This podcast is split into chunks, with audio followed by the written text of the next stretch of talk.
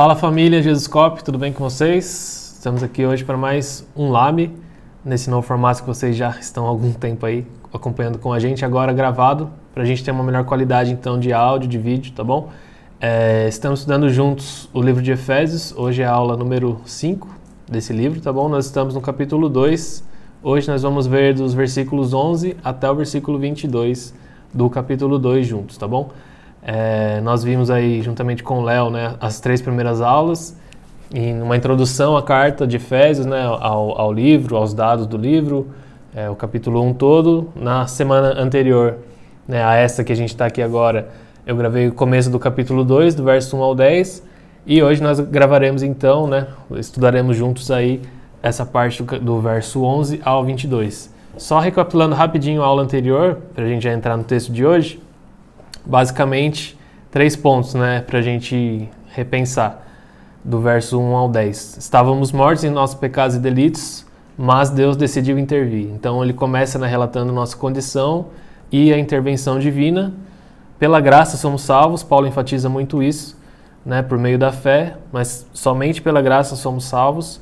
E as boas obras, no finalzinho desse trecho, ele fala a respeito das boas obras que Deus já preparou para nós, né, para que nós andássemos nelas, são consequência e evidência da nossa salvação, não o meio pelo qual somos salvos. Né? Então, alguns têm bastante essa dúvida, né? Mas se eu sou salvo pela graça, então quer dizer se eu viver a minha vida, né, de pecado, normalmente eu sou salvo? Não, não é isso que a gente está falando. Né, as boas obras são consequência e evidência da nossa salvação. Então, uma vez que você é salvo por essa graça, sua vida será transformada por ela. Né? Você não vai mais viver do mesmo modo que você vivia, é, seguindo seus impulsos, seguindo sua carne, né? seguindo a sua natureza pecaminosa, mas sim seguindo a Cristo, seguindo o Espírito de Deus, sendo guiado por Ele e então vivendo as boas obras, vivendo uma vida santa em santidade perante Deus, tá bom? Mas vamos para o nosso texto já de hoje para a gente não estender muito aqui. Abre aí comigo lá então, se você não abriu ainda, Efésios 2, do versículo 11 ao 22. É, a gente está lendo aqui na versão NAA, que é uma versão mais atual, que facilita nosso entendimento, nosso aprendizado, tá bom? Então, o título que o, o John Stott deu aqui para esse trecho, né, a gente está usando o livro dele, chama A Mensagem de Efésios, a Nova Sociedade de Deus, do John Stott, como já mencionamos aqui também anteriormente, ele nomeia essa parte, é, esse trecho nessa perícope de uma única nova humanidade. Então, né, nós vamos ver por que disso. Verso 11, leia aí comigo se você puder. Portanto, lembrem-se de que no passado vocês eram gentios na carne, chamados incircuncisão por aqueles que se intitulam circuncisão, que é feita na carne por mãos humanas. Naquele tempo, vocês estavam sem Cristo, separados da comunidade de Israel e estranhos às alianças da promessa, não tendo esperança e sem Deus no mundo. Mas agora, em Cristo Jesus, vocês, que antes estavam longe, foram aproximados pelo sangue de Cristo, porque Ele é a nossa paz. De dois povos ele fez um só, e, na sua carne, derrubou a parede de separação que estava no meio a inimizade. Cristo aboliu a lei dos mandamentos na forma de ordenanças, para que dos dois criasse em si mesmo uma nova humanidade, fazendo a paz, e reconciliasse ambos em um só corpo com Deus por meio da cruz, destruindo a inimizade por meio dela. E, quando veio, Cristo evangelizou paz a vocês que estavam longe e paz também aos que estavam perto, porque, por meio dele, ambos temos acesso ao Pai em um só Espírito. Assim, vocês não são mais estrangeiros e peregrinos, mas concidadãos dos santos e membros da família de Deus, edificados sobre o fundamento dos apóstolos e profetas, sendo Ele mesmo, Cristo Jesus, a pedra angular. Nele, todo o edifício, bem ajustado, cresce para ser um santuário dedicado ao Senhor Nele também vocês estão sendo edificados junto com os outros para serem morada de Deus no Espírito. Então, esse é o nosso texto de hoje, né? Como já dissemos, Efésios 2, do 11 ao 22. Vamos só fazer uma oração juntos aqui para que Deus con, con, é, conduza né, esse, esse ensino, esse momento aqui nosso, para que o Espírito dele fale através de nós e ajude as nossas mentes, os nossos corações a receber bem essa palavra e que ela venha a dar fruto. Feche seus olhos se você puder, Pai. Nós mais uma vez nos colocamos diante de Ti, Pai, perante a Tua presença, diante do Teu Espírito, Pai. Te pedimos, Pai, que o Senhor esteja conosco nesse momento de estudo da Tua palavra. Senhor, nós não queremos estudar meramente como qualquer outro livro, Pai, mas nós queremos revelação do Teu Espírito, Pai. Nós queremos que o Teu Espírito nos conduza, nos ensine e nos ajude, Pai, a viver isso nas nossas vidas, Senhor, no nosso dia a dia, Pai. Que não seja apenas um entendimento, que não seja apenas conhecimento, mas que realmente, Pai, seja revelação e que venha virar prática, Senhor, nas nossas vidas. Pai, nós te pedimos que o Senhor nos guie, Pai, pela tua palavra, Senhor, que eu seja nesse momento aqui um canal, Pai, para edificação dos nossos irmãos, Pai, através do Espírito, Senhor, que eles possam ser transformados, Pai, ser tocados, ser encorajados, ser exortados, Pai, que o Senhor faça esse seu trabalho, Senhor, através da tua palavra, Senhor, através da minha vida nesse momento, Pai, que eu não venha atrapalhar o que o Senhor deseja fazer, Pai, mas que seja um canal através do qual o Senhor flua. Senhor, no nome de Jesus, nós pedimos, Senhor, e agradecemos. Amém? Então vamos lá para o nosso texto. Primeiramente, ele divide aqui basicamente em três partes essa perícope, né, esse trecho. Então, a parte 1, o versículo 11 e 12, que ele nomeia o retrato de uma humanidade, humanidade alienada, separados, né? que esse, essa alienação ele usa como uma, uma humanidade separada, alheia ao plano de Deus, a Deus e as alianças. Ou um outro tema, é, o retrato de uma, de uma humanidade que éramos outrora, tá bom? Verso 11 e 12. Então, segunda parte, verso 13 ao 18, ele nomeia de o retrato do Cristo que fez a paz ou do que Jesus fez. E a parte 3, verso 19 ao 22, ele nomeia o retrato da nova sociedade de Deus ou o que agora viemos a ser, tá bom? Então, só para vocês saberem, o Stott divide o estudo nesses três subtemas, digamos assim, para poder analisar melhor o texto. Vamos, mas vamos voltar agora verso a verso para a gente poder ver os detalhes aí do texto, tá bom? Então, vamos lá para o verso 11. Diz assim novamente, ó, portanto, Lembrem-se de que no passado vocês eram gentios na carne, chamados incircuncisão por aqueles que se intitulam circuncisão, que é feita na carne por mãos humanas. Então, eu acho importante a gente dar uma explicação já nesse começo, né, já que o texto começa com isso hoje, falando sobre os gentios, judeus, circuncisão e circuncisão, né, porque ele vai percorrer todo esse trecho tratando sobre isso, né, sobre essa separação que havia e que agora já não há mais em Cristo. Né? Ele continua, como eu disse na outra aula, né, ele continua fazendo essas comparações entre o que era e o já não é mais, né? entre o que era, entre o que éramos antes de Cristo e o que agora somos através de Cristo em Cristo. Né? Então ele compara a nossa situação enquanto gentios antes e depois de Cristo, mas dando um panorama geral para vocês né, em relação aos gentios, a circuncisão e circuncisão, né? É bem extenso, mas eu vou tentar resumir. Basicamente, havia uma separação bem clara né, no passado entre gentios e judeus. Né? É, e os gentios se englobam, né, se enquadram nessa categoria de gentil toda a humanidade que não é judia, né, que não é da origem do povo israelita, né, do povo de Israel. Por que aconteceu isso? Né? Porque por causa das alianças né, que Deus fez a aliança com Abraão e instituiu então a circuncisão, além de todas as diversas leis que vieram posteriormente, né, através de Moisés, a Torá, enfim. Israel, né, seguindo o, a ordenança divina, o mandamento de Deus, seguiu muito à risca isso, de fazer a circuncisão dos seus filhos. Né? Então, eh, começou aí essa separação. Né? Todo aquele que era do povo da aliança, do povo de Israel, descendente de Abraão, de Isaac, de Jacó, passava então por esse processo de circuncisão, né, que para quem não sabe, dê uma pesquisada aí, mas nada mais é do que cortar aquela pele do prepúcio do bebê, né? Então há uma pele que sobra, né, ali no prepúcio e era cortada essa pele em sinal de aliança e há muitos benefícios que até médicos debatem até hoje que são bons benefícios que isso causa, enfim, mas se você quer saber mais, pesquise sobre isso.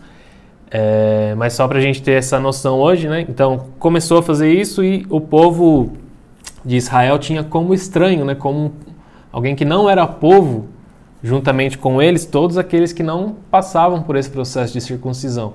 Né? E aí posteriormente veio a lei, a Torá, né? As leis cerimoniais, a lei moral, e aí o povo se apartou mais ainda dos gentios, né? Porque há muitas leis em relação a costumes, né, em relação à higiene, em relação a sacrifícios, que para as outras nações não fazia sentido. Né, mas Israel cumpria, ou ao menos tentava cumprir isso da melhor maneira possível. Então foi se criando essa separação entre Israel, entre judeus e gentios. E eles eram zelosos, né? até no tempo de Jesus, tempo de Paulo, nós vemos essa questão também né, dos fariseus, dos saduceus e todo o seu zelo em guardar né, o mínimo ali da lei cerimonial, né?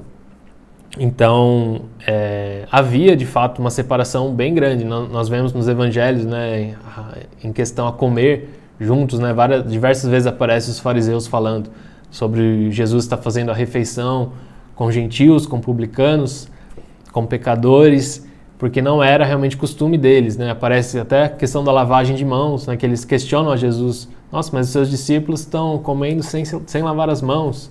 Né? E Jesus dá a explicação para eles.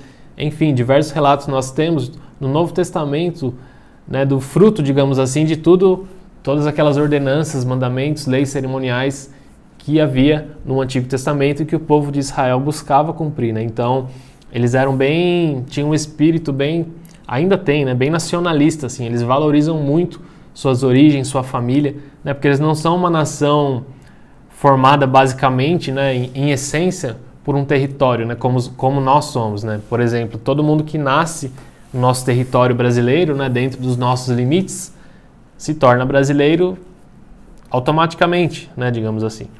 Mas com Israel não é, não é simplesmente o território. Né? Quem nasce em Israel, por exemplo, hoje, que é uma nação delimitada, é israelita, não é necessariamente judeu. É judeu aquele que é descendente né, que faz parte da descendência de Abraão, de Isaac e de Jacó, né, que tem pais, não sei qual critério hoje, se é o pai ou a mãe, às vezes muda né, esse critério. Enfim, mas é um critério de sangue, né, de família e não de território, de localidade. Né? Então, assim, eles eram e são ainda bem nacionalistas, né? eles se orgulham da sua posição de judeus, da sua condição de judeus, né? e levam muito a sério isso. Tanto que até hoje há esse rito da circuncisão, por exemplo, né, em, em, todo o mundo os judeus se circuncidam, né, embora alguns é, se abstenham disso, mas ainda é muito forte realmente a circuncisão dos meninos judeus, tá bom? Então só para vocês entenderem um pouco. E aí os judeus, se, os gentios se sentiam é, rejeitados né, pelos judeus, porque eles não podiam comer junto, não podiam fazer um monte de coisa junto, e aí começou-se a, a haver uma discriminação do povo judeu por conta disso, né? Mas tipo, como se eles se achassem é, especiais, se colocassem numa categoria superior, né? E isso foi criando uma intriga entre judeus e gentios e isso ao longo de séculos, milênios, né? não é uma coisa do dia para a noite. Né? Então foi se criando essa separação, né? E era muito claro, como eu estou dando o exemplo dos tempos de Jesus, né? Era muito claro no templo havia um muro de separação, que até o texto aqui a gente vai falar um pouco disso. Né? Havia literalmente um muro de separação no pátio do templo em que os gentios não podiam atravessar. Né? Então a área sagrada ali do templo de, de né, oferecer sacrifícios, onde a cerimônia de fato ocorria, né, as cerimônias gerais, né, os ritos, não podia haver gentios naquela parte. Né? Então havia esse muro de separação e o Stott até cita que o Flávio José, né, que é um famoso historiador judaico, ele diz que havia uma inscrição naquele muro muito clara de que o gentio não podia atravessar ali até pelo risco da própria vida. Né? Então era proibido né? e era arriscado para o gentio fazer isso. Né? Então eles não toleravam de maneira nenhuma o gentio adentrar ali aquele espaço que era exclusivo do povo judeu. Né? Só para vocês terem uma noção né, de onde chegou é, essa separação entre judeus e gentios devido a essas ordenanças. Beleza? Nós vamos continuando o texto, acho que deu para entender um pouco dessa parte. Então, verso 11: Portanto, lembrem-se de que no passado vocês eram gentios na carne, chamados incircuncisão por aqueles que se intitulam circuncisão, que é feita na carne por mãos humanas, né? como expliquei. Naquele tempo, vocês estavam sem Cristo, separados da comunidade de Israel e estranhos às alianças da promessa, não tendo esperança e sem Deus no mundo. Né? Aqui Paulo cita cinco pontos né, que incapacitam os gentios né, a ter comunhão com Deus, a, a, fazer parte da família de Deus, das alianças. Né? Nós vamos ver isso agora. Né, primeiramente, né, como não mencionei ainda, portanto, né, como já dissemos várias vezes, é ligando o texto anterior, que é lá do início do verso 11, né, e o verso 11 eu dei essa explicação sobre os gentios, incircuncisão, circuncisão.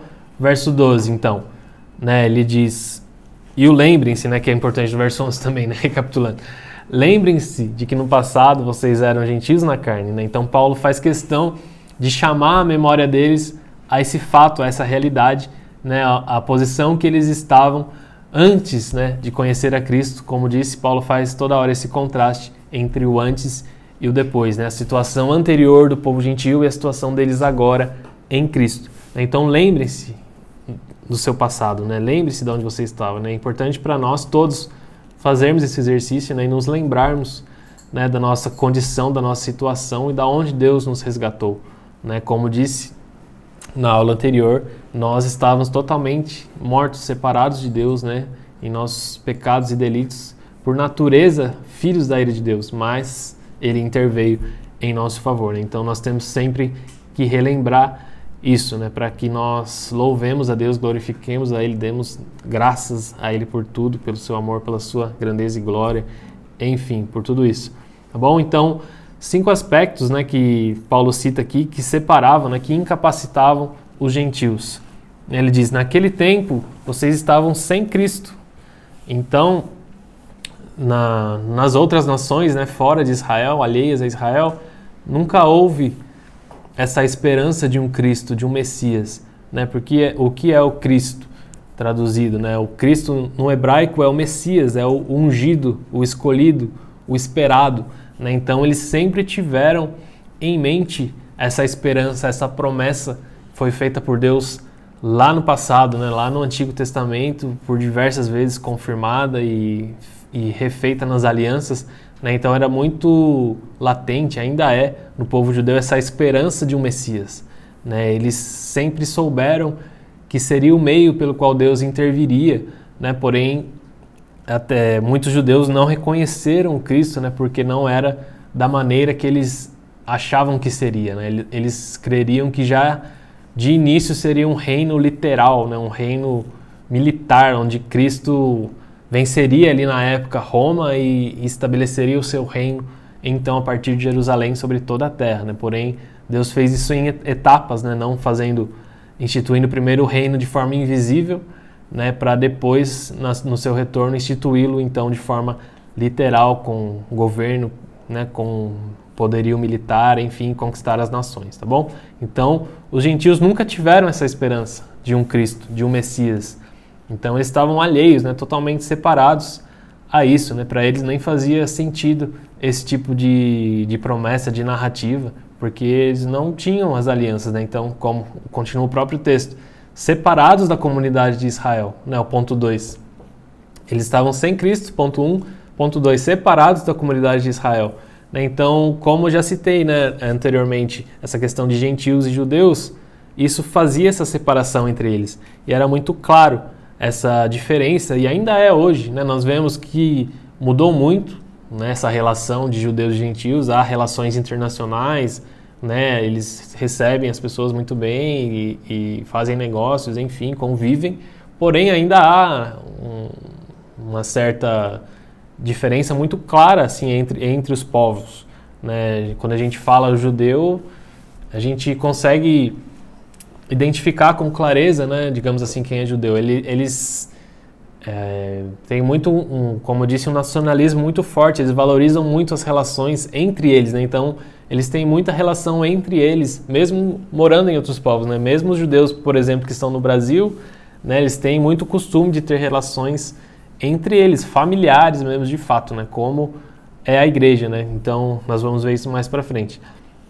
Então, eles eram separados, né, os gentios da comunidade de Israel, por essa questão de costumes e dos próprios deuses, né, que a maioria dos povos eram politeístas, né, tinham vários deuses, e Israel não, Israel era monoteísta, né, tinha esse único Deus e adorava somente a ele, né, como dado nos mandamentos. Eles eram, terceiro lugar, eles eram estranhos às alianças da promessa.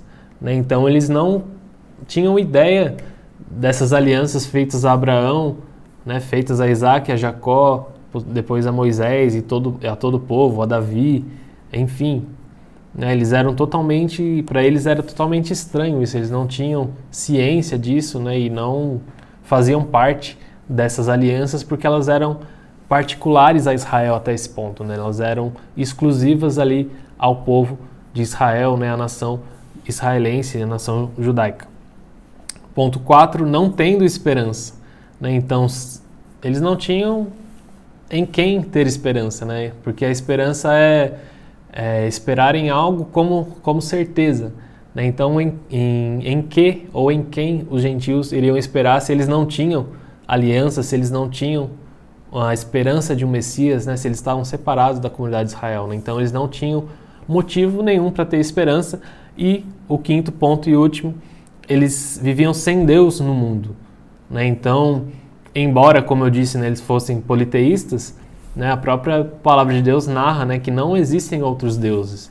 Né? Todos os outros deuses são falsos, falsos deuses. Né? Então, o único Deus verdadeiro né, é o nosso Deus e é o Deus, o mesmo Deus que os judeus adoravam. Né? Então, os gentios, né, mesmo na sua adoração aos deuses, né, eles não não tinham Deus, porque esses deuses eram falsos, então não fazia né, conexão entre eles e Deus, né? era apenas um rito, né, um ritual que eles faziam a esses deuses, a, essas, a esses ídolos, né, muito provavelmente em troca, né, buscando trocas de favores, buscando, é, enfim, alimento, buscando chuva, o que eles necessitassem na época. Então eles faziam oferendas, ofertas, sacrifícios a esses deuses, buscando é, ter as suas necessidades supridas, né?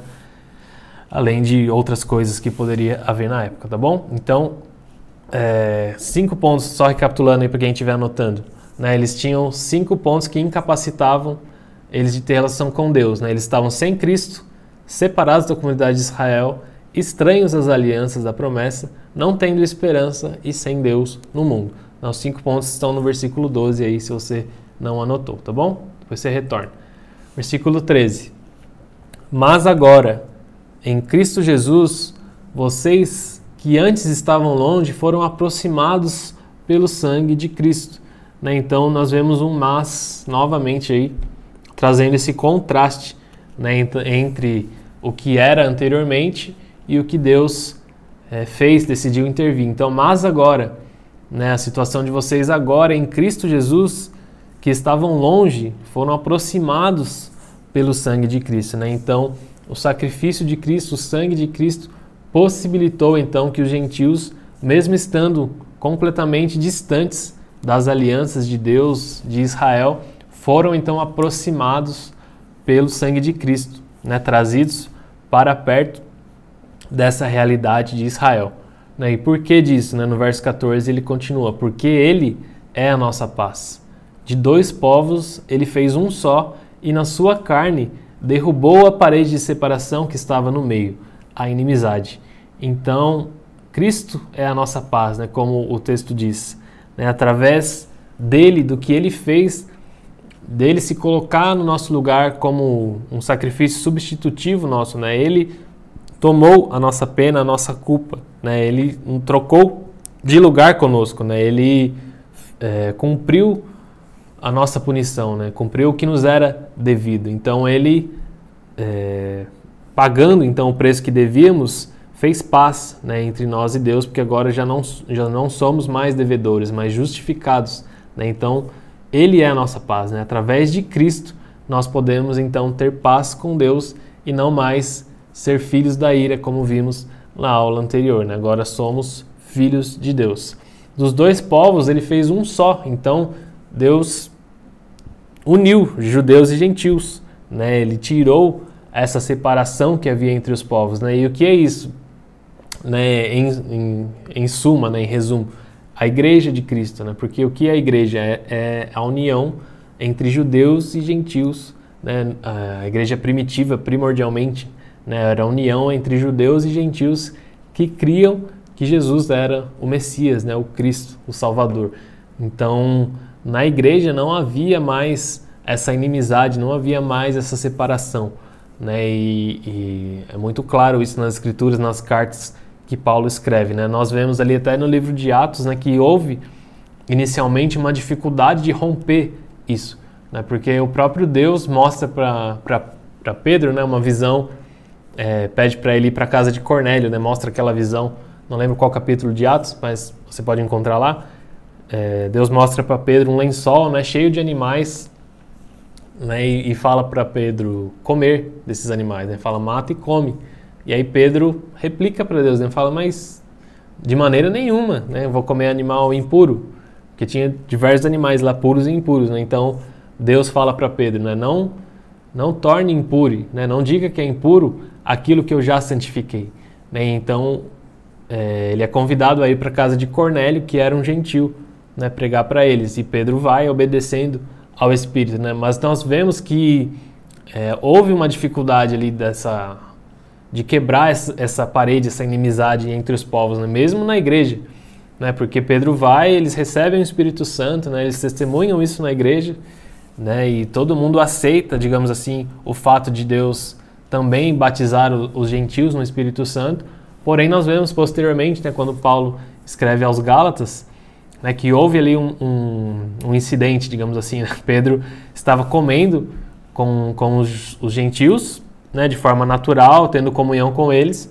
E aí, quando começou a chegar um pessoal que era mais né, favorável à circuncisão, digamos assim, né, que pregava a necessidade da circuncisão, que eram os anciãos, né, e também entre esses os anciãos da igreja em Jerusalém, né, que não necessariamente pregavam isso, né, mas que eram as cabeças da igreja primitiva, chegaram, Pedro começa a se afastar dos gentios, né, ter uma distância deles, né, e, e, o próprio Paulo diz que repreendeu a Pedro por essa postura, né, ele até diz, né, pela mesma graça nós somos salvos, né, se nós que somos salvos pela graça, né, queremos fazer eles cumprir a lei, por quê? Né, se nós participamos da mesma graça que eles, né, por que agora você quer forçar a lei sobre o gentio se você não é salvo pela lei, mas sim pela graça?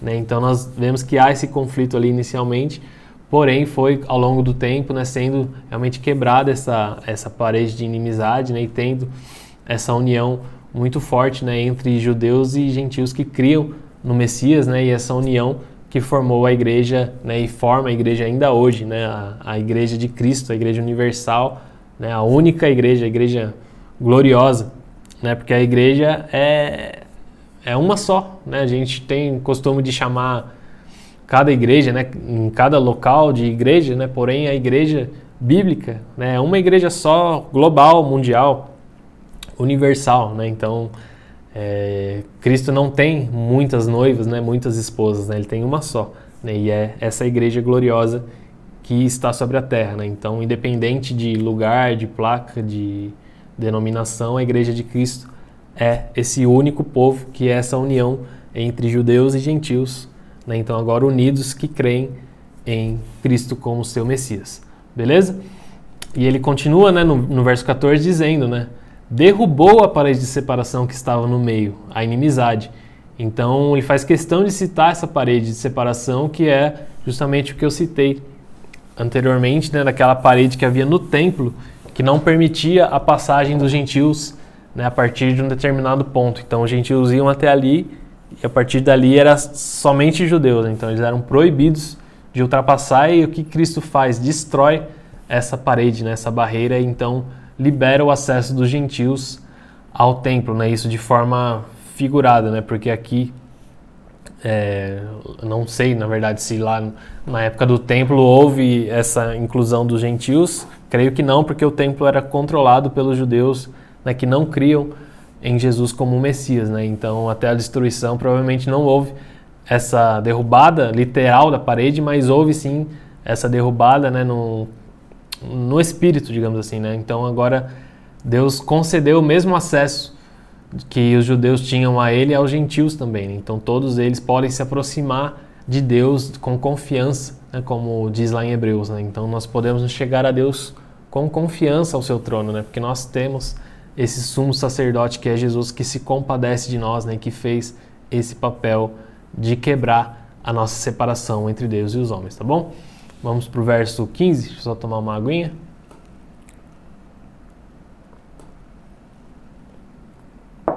Verso 15 diz: Cristo aboliu a lei dos mandamentos na forma de ordenanças, para que dos dois criasse em si mesmo uma nova humanidade, fazendo a paz, e reconciliasse 16 ambos em um só corpo com Deus por meio da cruz, destruindo a inimizade por meio dela. Né? Então essa afirmação é bem forte, né? Cristo aboliu a lei dos mandamentos na forma de ordenanças. Né? Então o que Paulo está falando aqui, né? Até o Stott faz questão de citar isso, né? Porque o próprio Cristo falou, né, no, no seu sermão, que ele não veio para abolir a lei. Né? Então, como Paulo está dizendo que Cristo aboliu a lei? Né? É, são duas leis diferentes, basicamente, né? Porque na, no português está tudo lei, né? Mas no contexto ali da escrita, né, pode-se entender que que é outro, outra lei que está sendo falada, né? não é a lei moral, como a que Jesus cita lá no Sermão do Monte, mas sim a lei cerimonial. Então, como eu disse, foram instituídos muitas, é, muitos ritos, né, muitos costumes, muitos hábitos entre os judeus que faziam essa separação entre eles e os gentios.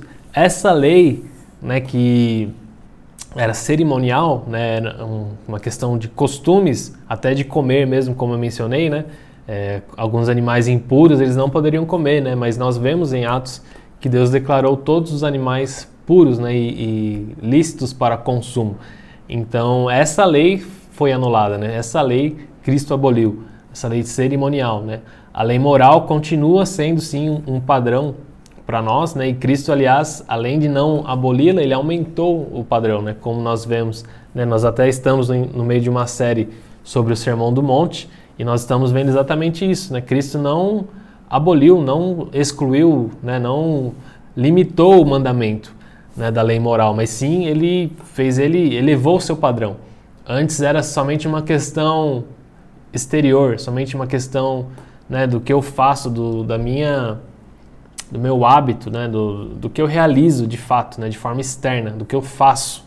Né, mas agora não, né, em Cristo ele fala que não é simplesmente o seu ato, a sua atitude exterior que faz você cumprir ou não a lei, mas sim o seu coração. Né? Então, dentro de você, né, no seu coração, se o seu coração estiver agindo de maneira pecaminosa, né, seja em que área for, você já está pecando. Né? Não é porque você não externalizou é, esse desejo, essa vontade, que você não, não peca. Né? Mas no seu interior, né, quando esse desejo nasce, você já está pecando. Né? Então Cristo elevou é, na verdade, a lei moral, né? Porém, como disse, né, o que ele está se referindo aqui no verso 15, falando Cristo aboliu a lei dos mandamentos é em relação a essas leis cerimoniais, né, esses costumes né, que eram muito comuns entre os judeus e que eles levavam muito a sério. Né, porém, Cristo então aboliu para que dos dois criasse em si mesmo uma nova humanidade fazendo a paz. Então, ele aboliu para que eles pudessem se unir, né, para que eles pudessem ter comunhão né, como disse lá, lá no texto de Gálatas, né, para que eles pudessem estar juntos, comer juntos, né, ter tempo juntos, é, estudar a palavra juntos, né, para que os, os, os, gentios fossem inclusive encorajados pelos judeus, né, fossem ensinados por eles que tinham mais conhecimento em relação à lei, às alianças, né, ao plano de Deus. Então nós vemos diversos judeus citados no Novo Testamento, né, que inclusive auxiliavam os gentios né, da igreja a, a compreender todo o plano de Deus. Né? O, o, próprio Paulo é um, é um grande exemplo disso. Né? Paulo era judeu, mas ele entendeu que o papel dele era levar essa boa notícia, esse evangelho aos gentios né? e ensinar a eles. Né? Ele não, não, não deixava necessariamente de ensinar aos judeus também, mas ele focava em ensinar os gentios. Né? Nós vemos que diversas vezes, né, ele visitando as cidades ali no livro de Atos, ele ia primeiramente na sinagoga, né? então ele anunciava na sinagoga que todo mundo ia entender de forma mais fácil o que ele estava falando, porque as pessoas já conheciam o contexto judaico, as leis, as alianças, como nós vimos nos versículos anteriores. Né? Então já era parte da realidade deles tudo isso. Né? A, a, esperança no Messias, né? as alianças de Deus com Abraão.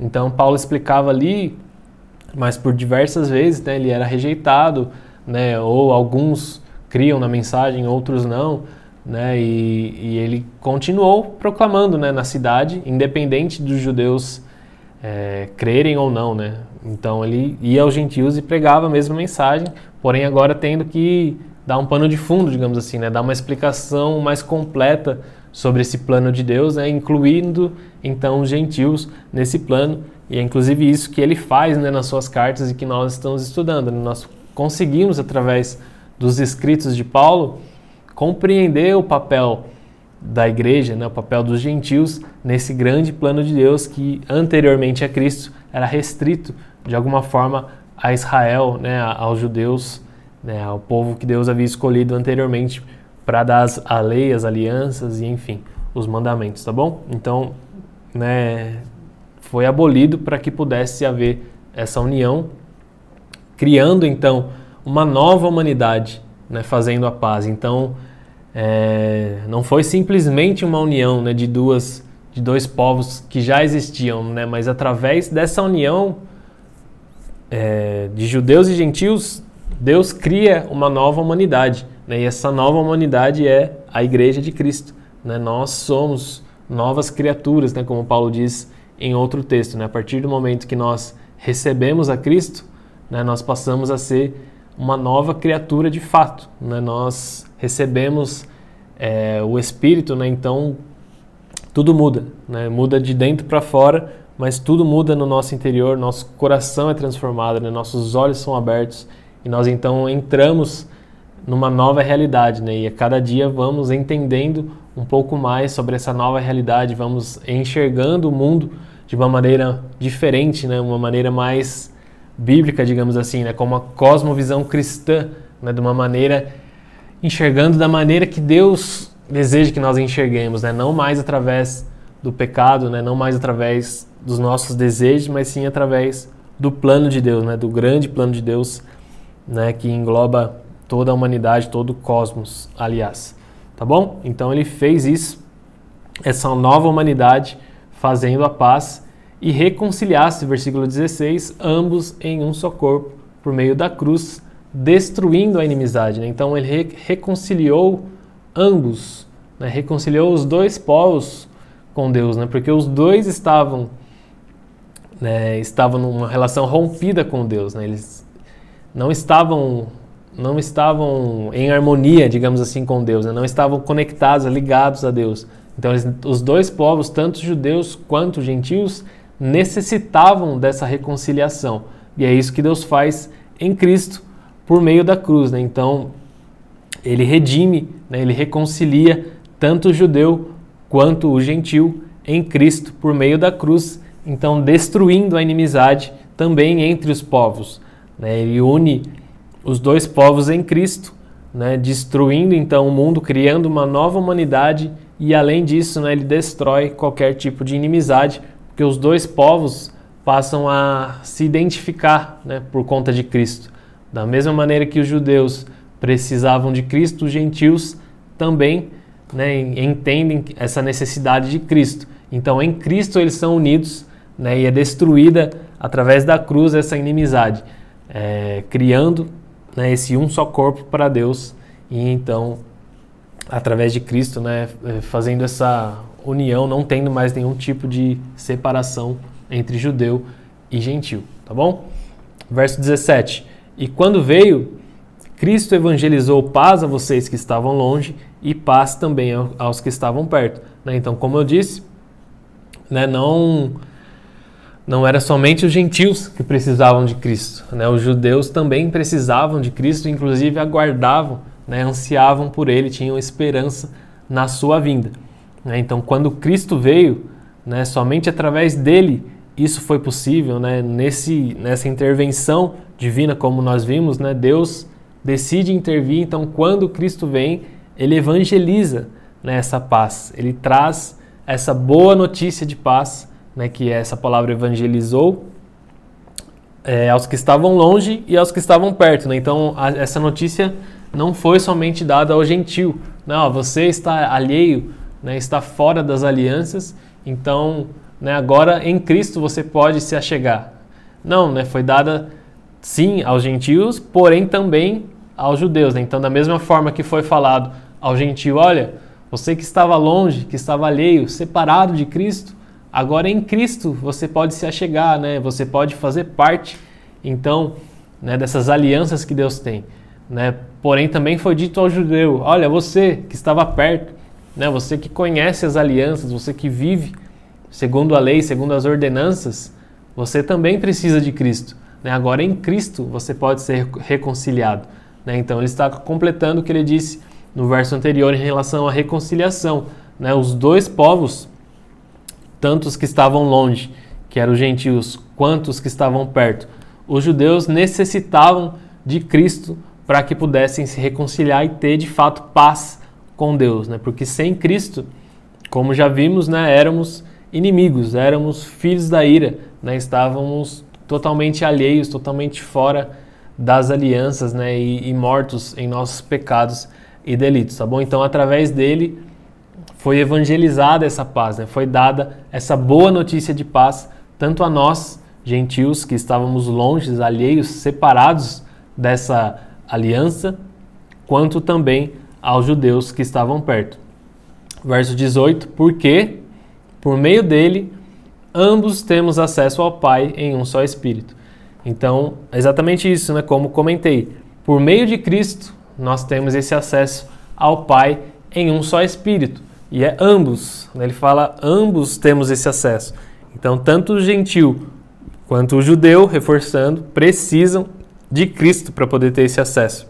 Né? Não é a lei, não são as ordenanças, os mandamentos, as alianças que dão né, a nós esse acesso a Deus, mas sim Cristo.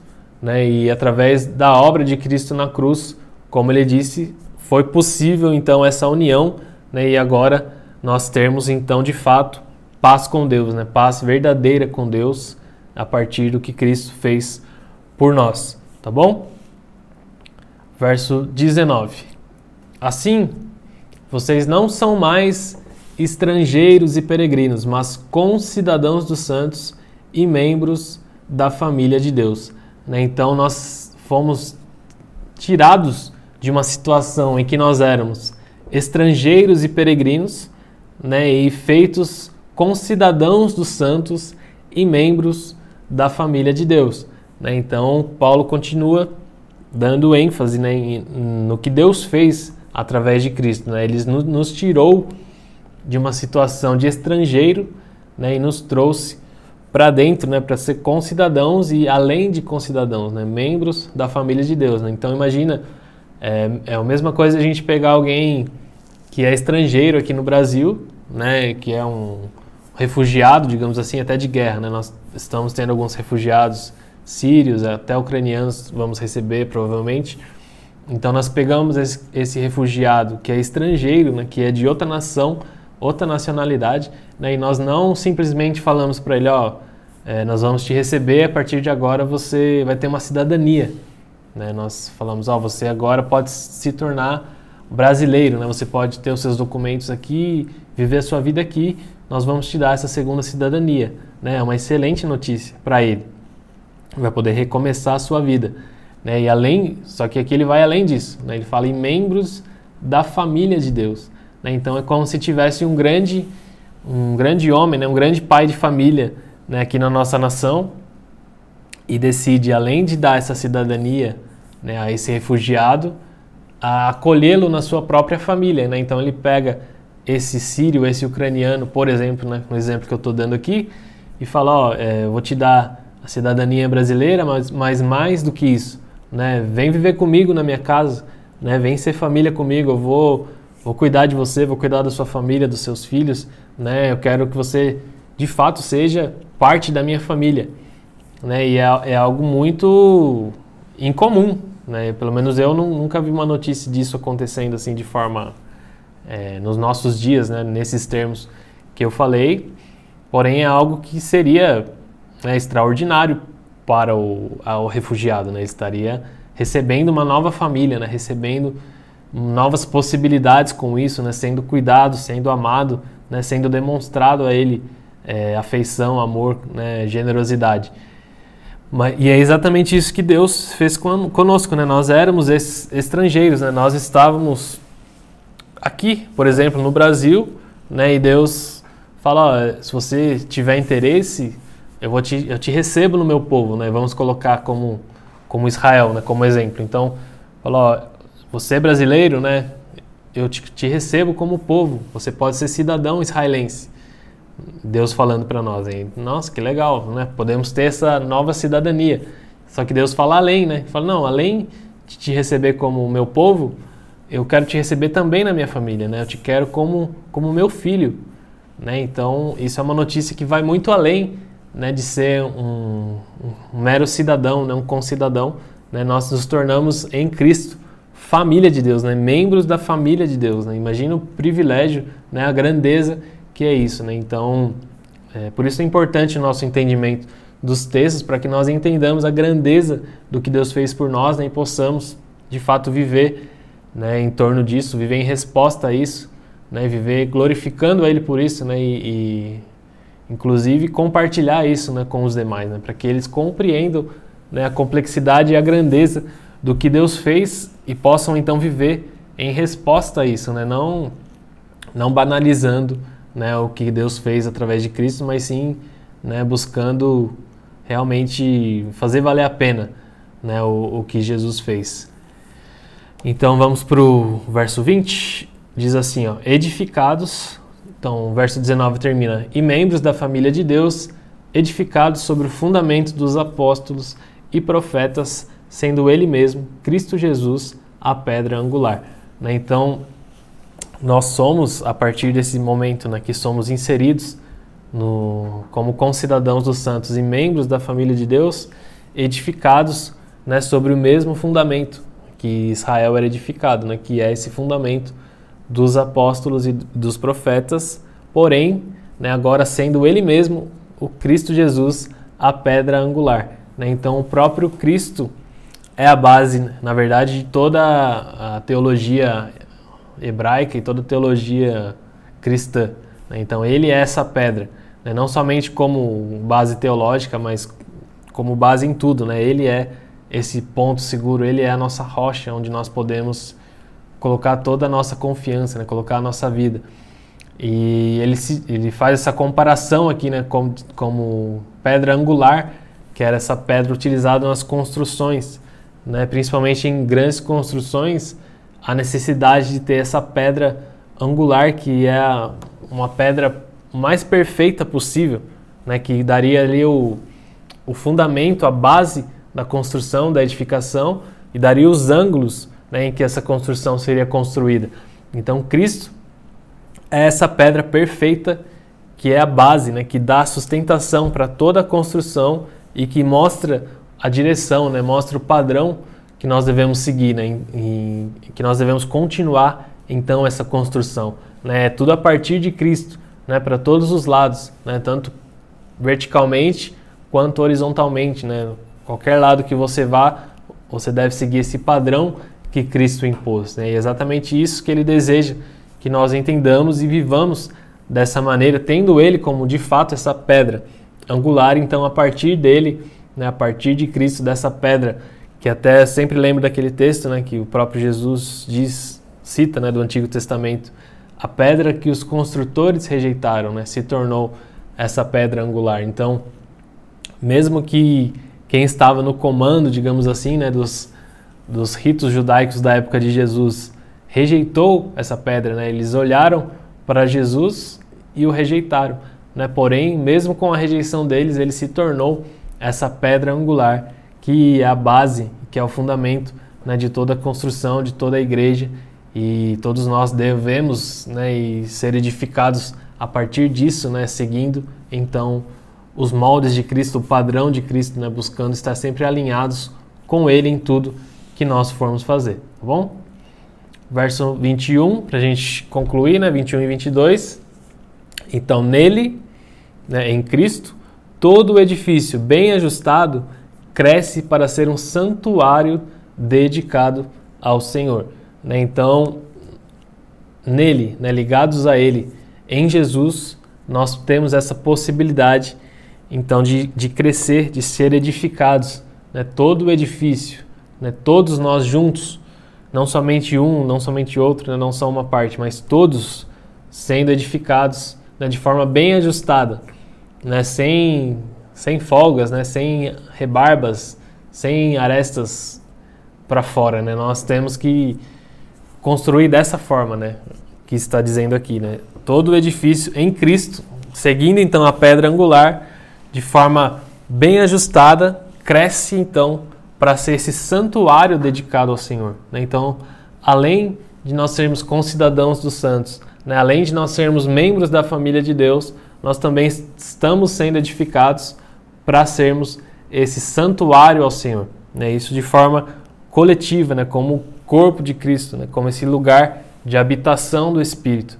Né? Todos nós juntos estamos sendo edificados para ser esse santuário dedicado ao Senhor, né? E, e, isso é nada mais, nada menos né, do que a igreja, né? Como eu tenho comentado.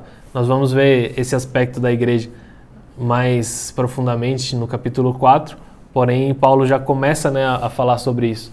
Esse edifício que cresce bem ajustado como esse santuário dedicado ao Senhor. Né? E no verso 22 ele continua: Nele também vocês estão sendo edificados junto com os outros para serem morada de Deus no Espírito. Né? Então ele faz questão de incluir aqui os gentios, né? novamente, de reforçar isso. Nele também vocês estão sendo edificados. Né? Então ele, vocês, a quem ele escreveu, né, aos Efésios, a igreja de Éfeso, também fazem parte dessa realidade. Vocês também estão sendo edificados. Né? E da mesma forma nós podemos entender isso. Né? Nós também como igreja, como corpo de Cristo, fazemos parte disso, né? Nós também estamos sendo edificados junto com os outros, né? Então, essa coletividade da edificação, né? Ninguém, é, nunca foi o propósito de Deus, né? Edificar um mais do que outro, digamos assim, né? Que um se destacasse na igreja como, oh, esse é o edificado e esse, esse não. É, não, é, o propósito de Deus é que todos nós juntos sejamos edificados. Né? E ele vai dizer lá no capítulo 4 que é até chegarmos né, à estatura de Cristo, né, ao padrão de Cristo. Então é até esse ponto todos nós juntos devemos prosseguir nesse processo mútuo né, de edificação. Né? E como isso ocorre? É vivendo juntos, vivendo em comunhão, né, partindo o pão juntos, tendo momentos né, onde nós possamos de fato compartilhar a palavra juntos, aprender uns com os outros, estudar juntos. Né? O culto aos domingos é muito bom, é muito gostoso, né? O, louvor, a palavra é, é importante.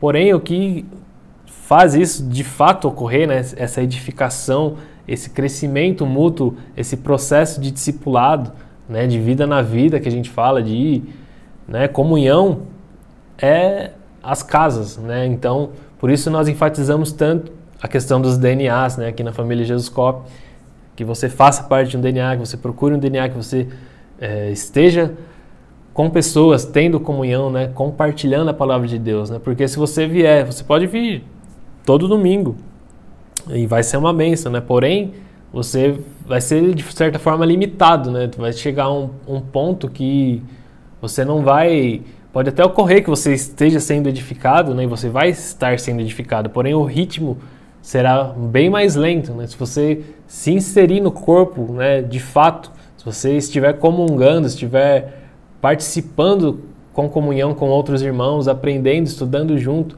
tendo esse, essas relações, certamente, né, você acelerará esse processo de edificação, né? Então, juntos nós conseguimos acelerar esse processo, né? Um edificando o outro, um exortando o outro, um ensinando o outro, um confrontando o outro. Né? Quanto mais nós temos esses momentos de convivência, mais seremos ajustados, né? seremos é, cortados nossas arestas, né? os nossos cantos vivos, e mais nos encaixaremos, né? mais bem ajustados, como diz aqui o texto, nós estaremos. Né? Mas para isso é necessário é, essa comunhão, de fato, né? não não é assistindo né, a uma pregação que você vai ter esse, esse grande momento de ajuste. Né? Embora a pregação seja uma semente, seja importante, muitas vezes Deus muda coisas dentro de nós através das pregações, porém a prática disso né, é o nosso dia a dia, né, a nossa comunhão diária.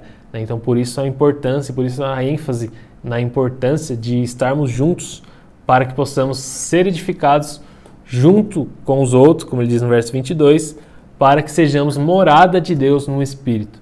Né? Então, juntos, edificados, bem ajustados, nós nos tornamos santuário dedicado ao Senhor e morada de Deus no Espírito. Né? Então, o Espírito de Deus habita entre nós, né? habita em nós. Então, é importante nós entendermos isso. Né? Às vezes eu acho, até marquei aqui para eu falar que às vezes eu, eu acho que a gente não compreende muito bem isso, porque é algo que vai além da nossa mente. Né? O próprio Deus habitando dentro de nós. Né? Como? Tipo, eu, eu, pelo menos particularmente, não consigo, às vezes, compreender bem isso. Né? Porque é, é uma grandeza né, infinita, uma grandeza de Deus, o poder dele, né, tudo que ele é, tudo que ele representa. Né, e ele vive dentro de nós agora. Né? Agora, em Cristo, nos tornamos essa morada do Espírito.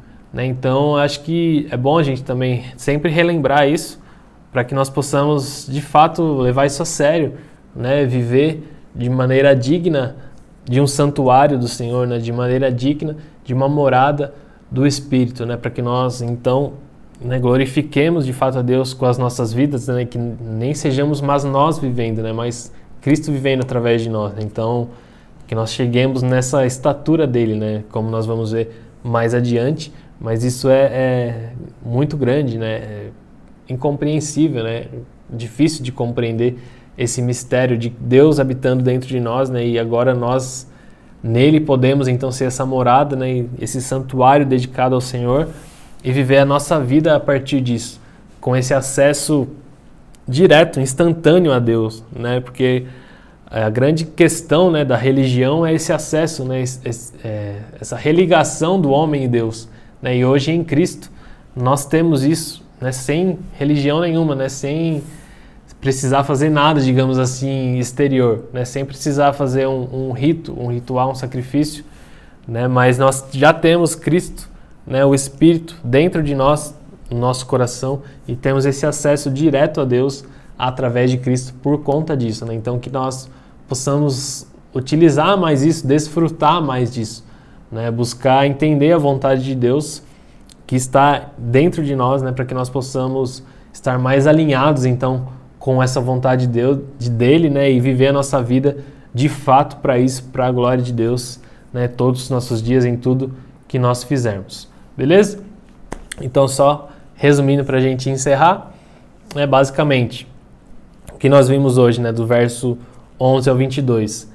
Nós estávamos separados de Deus, né, estávamos totalmente alheios às alianças enquanto gentios, né, desconhecendo mesmo até essa questão das alianças e do que Deus fez com Israel. Porém, né, Deus interviu, Deus interviu, Deus resolveu intervir em nossa situação e então Jesus quebrou esse muro de separação, né? Jesus veio e destruiu o que nos separava e nos fez um só. Né? Então nós fomos incluídos no povo de Deus e mais que isso, né, feitos família de Deus e templo de Deus no Espírito. Né? Então, é isso que nós vemos nesse pequeno trecho aí das Escrituras, né? o que Deus fez é, para os gentios e também para os judeus em Cristo, unindo os dois em um só povo. Né? Agora, esse povo é a gloriosa Igreja de Cristo, né? vivendo juntos, edificando esse santuário para Deus. Né? Amém? E como nós podemos aplicar isso na nossa vida, né? Eu sempre falo no final das aulas, né? O que, que muda né, na minha vida? É, hoje, então, nós entendemos que somos filhos de Deus, né? Então, mais uma vez, né? Podemos chamá-lo de pai. Né? Antes estávamos totalmente afastados, totalmente alheios às alianças e hoje, através do texto, nós conseguimos compreender a nossa filiação, né? Então, nós temos esse pai, esse bom pai que decide intervir e que decide nos incluir por pura graça, por puro amor e misericórdia, nos incluir, né? Um povo que era estrangeiro, agora ele não somente é concidadão, mas é incluído na família de Deus, né? Isso é o que Deus fez por nós, então nós temos essa oportunidade, esse privilégio de chamá-lo hoje de Pai, de ter esse acesso direto a Ele através do Espírito, né? através de Cristo. Então nós precisamos valorizar esse acesso que nós temos ao Pai né? no nosso dia a dia, na nossa nossos devocionais diário, né? na nossa prática diária, em todas as nossas atitudes, na, na verdade, né? entender isso, né? essa filiação, essa paternidade de Deus e viver a nossa vida como, de fato, membros da família de Deus. Né? Porque muitas vezes nós continuamos vivendo como estrangeiros, como forasteiros, né? como aqueles que estão distantes das alianças. Né? Mas não, Deus já nos aproximou, Deus já nos incluiu no seu povo né? e já nos incluiu também na sua família. Né? Hoje somos seu reino, somos sua família e somos seu templo, tá bom? Através de Cristo. Então, que também não mais ergamos muros que já foram derrubados, né? Porque isso é muito comum do ser humano, né? Da humanidade é, decaída, né? Da humanidade que tem a sua natureza pecaminosa, ficar levantando esses muros de separação. Né? E nós vimos hoje muito claramente que o próprio Jesus veio para destruir isso. Né? Ele não queria essa divisão entre os povos, né, entre o judeu e o gentil. Não, ele veio, quebrou o muro, né, para que pudesse os dois povos ser feito um, né? Então, que nós não venhamos a levantar novos muros, né? Porque nós temos um costume de nos agregar, digamos assim, nos reunir em um grupo, né, e, e fechar aquele grupo, digamos assim, né? Não deixar que outras pessoas façam parte dele, né? Isso é muito comum em todos, em todos os lugares, né? e inclusive na igreja. Né? Às vezes nós nos fechamos na nossa denominação, nós nos fechamos no nosso grupinho e não permitimos que outros adentrem, né? que outros tenham comunhão conosco. Né? Então que não, que não seja assim, né? que nós entendamos, como eu falei, que a igreja é uma só, Cristo só tem essa igreja mundial gloriosa, né? que é o, o seu corpo, que é a sua noiva. Né? A igreja dele não é não é múltipla, ele não tem não é cada placa de igreja é uma igreja. Não, todas as igrejas são uma só. Né? Então que nós não deixemos que, que placas, né, que divergências nos separem, mas que nós estejamos cada vez mais unidos em Cristo, né? porque Ele é o que nos une. Então que nós deixemos divergências, né, como a gente sempre fala, né, que a gente sempre deixe teologias secundárias de lado e nos unamos. Né? Claro que há pontos primordiais né, na nossa fé, na nossa teologia, que nós não podemos compactuar. Porém, a partir do momento que a pessoa compactua desses pontos fundamentais, né, desses princípios básicos da teologia cristã, não tem por que nós não termos mais comunhão com essa pessoa, entendeu? Então, que nós venhamos a restaurar isso, inclusive, né? Até às vezes nós comentamos sobre isso, né, sobre essa questão da unidade do corpo e do quanto é importante, né, que nós possamos de fato receber as pessoas como irmãos, né, quando nós tivermos visita, né, e que quando nós formos visitar algum lugar, que as pessoas nos recebam como irmãos, né, porque é isso que Deus deseja, essa grande família, independente de placa de igreja, de denominação, independente da cidade que você está ou não, entendeu? Que nós possamos restaurar isso e de fato ser família, né, que nós possamos receber uns aos outros como receberíamos de fato o nosso irmão de sangue, né? Porque é isso que Deus deseja, que nós tenhamos essa relação próxima, íntima, né? que nós tenhamos essa comunhão né? como, como seus filhos. Né? Deus não deseja que seus filhos tenham uma relação ruim, né? mas que todos eles se relacionem bem. Né? Então, da mesma maneira que Ele quer que nós nos relacionemos bem com Ele, Ele deseja que nós nos relacionemos bem com o nosso próximo. Até foi assim que o próprio Jesus resumiu todos os mandamentos, né? toda a lei. Ame ao Senhor seu Deus né, acima de todas as coisas, né, de todo o seu coração, de toda a sua alma, e ame o seu próximo como a si mesmo. Né? Então é isso que nós precisamos fazer né, e, e devemos viver dessa maneira para agradar a Deus, para glorificá-lo né, e para que, é, como o próprio Jesus disse, né, para que o mundo veja que ele foi enviado. Né? Quando nós nos amarmos de fato dessa maneira, né, quando nós tivermos essa união né, em Cristo, né, não em, em, qualquer outra coisa, né, não em um nome, não em uma pessoa, né, não em uma placa, mas em Cristo, né? Que Cristo seja esse fator que nos una, né? pessoa que nos una de fato como seu corpo, como sua noiva, e que nele então nós possamos é, ter mais união, né? Cada dia mais até que ele venha. Amém? Vamos orar mais uma vez para a gente encerrar.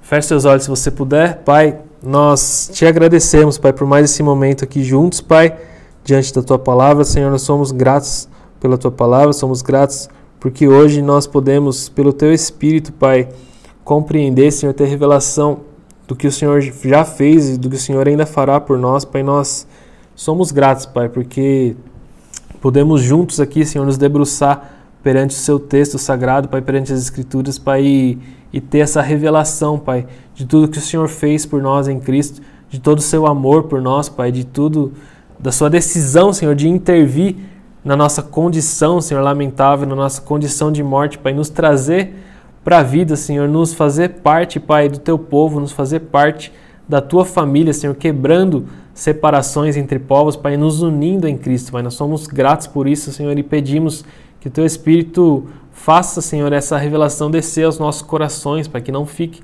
somente um conhecimento na nossa mente, Senhor, mas que a nossa prática de vida, Senhor, que a nossa vida diária, Senhor, seja alterada, Pai, pela revelação da Tua palavra a cada dia mais, Senhor, até que sejamos, Pai, como Teu Filho, Senhor, que é o nosso padrão, Pai. No nome de Jesus, nós te pedimos e agradecemos. Amém. Amém, galera? Então é isso. Deus abençoe vocês aí. Compartilha o vídeo, curte, comenta o que você quiser. Se você tiver dúvida, pode comentar aí que a gente responde, tá bom? Deus abençoe e até mais.